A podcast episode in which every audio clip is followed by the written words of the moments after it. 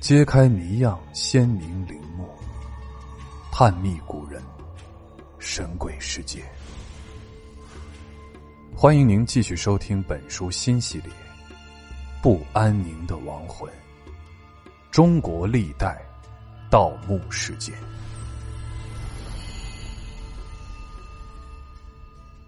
吴越国王后墓。一九九六年。杭州临安市玲珑镇祥里村，发现了一座贵族古墓，葬的是五代吴越国第二代国王的王后马氏。一九九六年十二月至一九九七年一月，杭州市考古所进行了正式的考古发掘，发现了大量精美的随葬品，包括王陵级别的壁画。玉器、秘色瓷等，即便是一件小碎玉片，都在显示这位王后的白富美身份。据墓志上称，这座墓被称之为康墓，墓主人是吴越国第二代国王钱元冠的王后马氏。婚后很多年，马氏没有生出孩子。他就主动向国王钱镠提议，让钱元冠纳妾。钱镠认为他非常贤良大度，如此备受推崇，他的陵墓随葬品丰富，也是理所当然。即使跟当时中原的帝陵相比，马王后也是完胜，因为那些帝陵相比之下就显得简陋了。这座陵墓有前、中、后三座，房间跟乾元观一样多。最考究的是，构建中还用到了非常精致的红砂岩石板。古人虽说视死如生，实际却常把死看得比生更重要。墓中大批的彩绘壁画。颜色依旧如新，里面还有仿生前建筑构建的斗拱、石方，鲜艳的红底上还用金箔贴着一只只金凤凰。后室墙壁及木门背面下半部还早有十二生肖，被捧在十二个一脸严肃的人手里。除了富丽堂皇的壁画外，马王后墓里还出土有秘色瓷，在所有前世王室墓里，它的数量最多，有四十多件秘色瓷是唐五代时期的高端瓷器产品，为王室专用产品。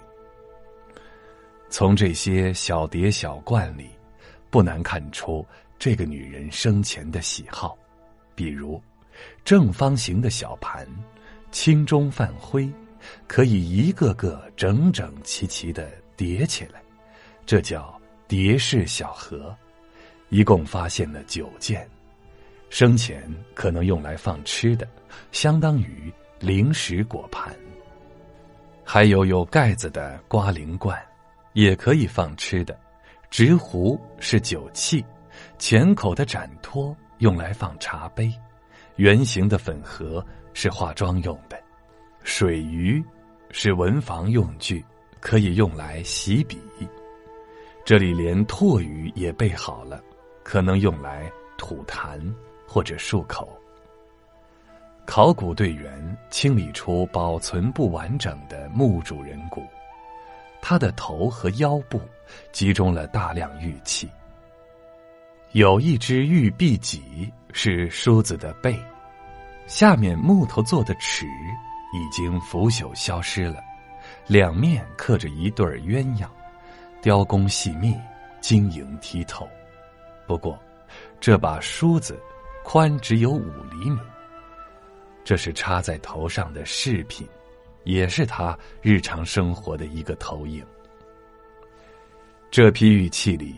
有五件完整或残碎的玉雕花片，双面镂空雕刻，细密的缠枝花纹中，刻着一只引颈回首的凤凰。这么精细的小玉片，都是马王后玉步摇上的垂饰。这大概是他最爱的饰品。起身微步的瞬间，花枝乱颤，风情绰约的程度，可想而知。于是，这件东西便被陪葬了。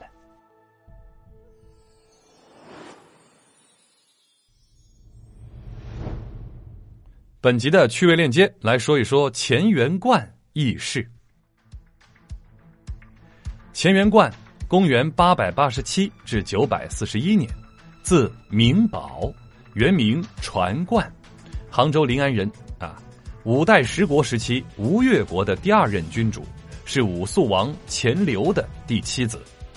感兴趣的朋友呢，可以去查一下钱镠啊，这当时的海龙王。钱元观在宣州为治期间，田军背叛了杨行密，起兵造反，杨行密便联合钱镠攻打田军。田军每次打仗失败，都会归罪于钱元观。田军的母亲呢，常常对乾元观加以保护。后来，田军出战，临走时说：“今天有事不能取胜，一定要杀了乾元观。”田老夫人看着田军出去，说道：“这个鼠辈很快就会死去。”啊，果然呢，田军当天就战死了。田老夫人便把乾元观送回了杭州。大伙儿要是对五代十国的历史感兴趣啊。也可以去好好的听一听，总有一天我会说的。